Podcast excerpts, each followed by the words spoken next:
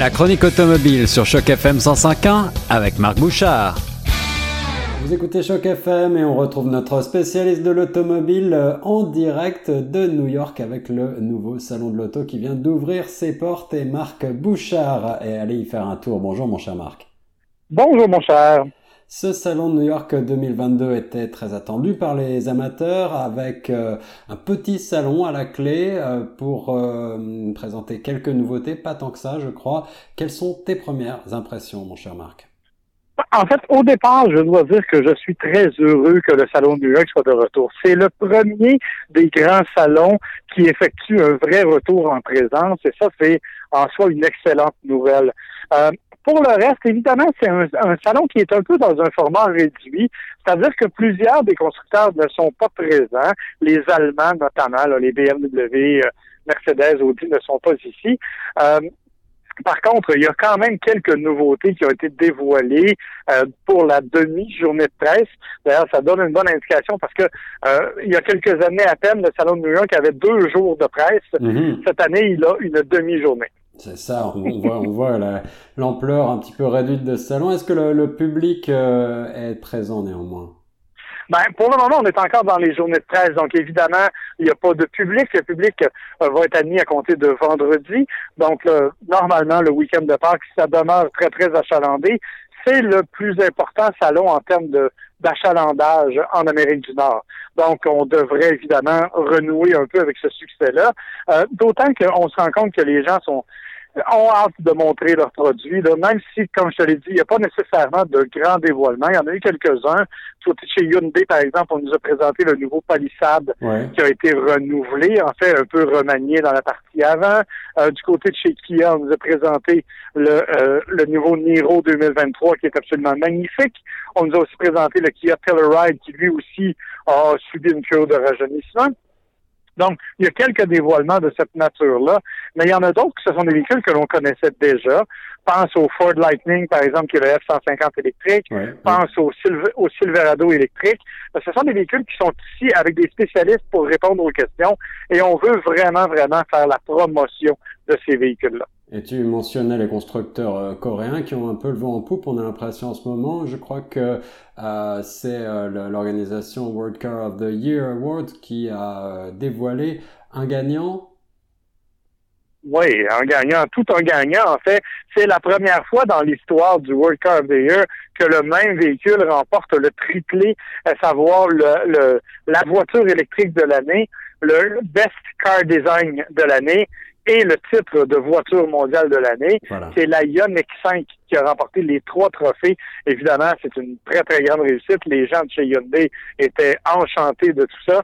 Euh, je te dis, c'est la première fois dans l'histoire qu'on assiste à ça. Donc, évidemment, euh, eux sont très présents et ce sont des compagnies qui, ben, tu le sais, hein, sont toujours très actives, présentent beaucoup de nouveautés, ont des produits qui sont euh, rapidement modifiés. Euh, donc, je pense que pour les Coréens, c'est une belle chose. Mais ici, je dois te dire que les Américains sont très présents, bien entendu. On est à New York. Et ils nous présentent aussi des trucs intéressants. D'autres compagnies, Nissan qui nous présente le Aria, qui va arriver bientôt, qu'on a déjà vu, mais qui est vraiment un bel utilitaire sport électrique. Et une autre particularité du Salon de New York, c'est qu'il y a beaucoup de petites compagnies, des, soit des petites start-up ou des, des, trucs comme ça, qui sont ici aussi pour présenter leur, leur particularité. Je pense à Indy mhm. euh, EV qui va présenter un véhicule qui est un espèce de véhicule concept avec des caméras et que tu pourras parler en direct sur Facebook. Bref, on mise vraiment sur les gens qui sont sur les réseaux sociaux, mais bon, eux vont être ici. Et il y a aussi des compagnies comme Corbera de mémoire, le, nom, je peux me tromper, mais ils font des reproductions de la Cobra en, comme en plastique. Euh, beaucoup plus abordable. Alors, il y a vraiment toute une variété de choses qui sont dans le salon. On, on retrouve vraiment l'atmosphère des grands salons. J'avoue que ça fait du bien ce matin-là.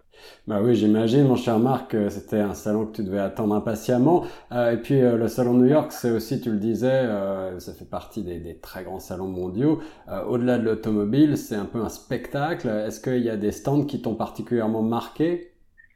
Il y, a, il y, a, toujours celui de Subaru qui m'impressionne. Depuis quelques années, Subaru est très, très euh, étroitement lié à l'Association des parcs nationaux. Et euh, bon, évidemment, tu sais que Subaru, c'est synonyme de plein air, d'aventure, on mise beaucoup là-dessus. Alors, on a vraiment un stand qui est fait comme comme si on était dans un parc national, au point où, en fait, euh, on a des plantes vivantes et on a même des affiches qui en disant si vous avez des allergies, faites attention. Alors, ça, c'est très particulier, mais le stand lui-même, c'est une espèce d'éclairage de projection comme si on était dans un parc et les véhicules sont euh, juchés un peu partout. C'est vraiment magnifique.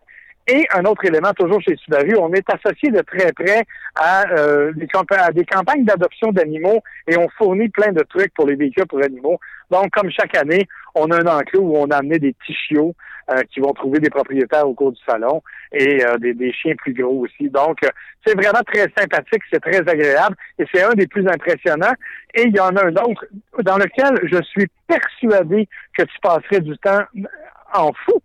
C'est le, le, le, stand du musée de Saratoga qui oh. nous présente des voitures euh, vraiment assez exclusives, assez uniques. Euh, entre autres, j'étais en train d'admirer une Citroën 1984 BCX de mémoire, euh, qui est une espèce de voiture de rallye avec des, particularités. Alors, ah, c'est la BX, la BX, ah oui, je vois, je vois lequel c'est. Ouais, c'est ça. Bon, mais elle est là. Il y a, il y a une Ford euh, de rallye aussi, une RS qui est là.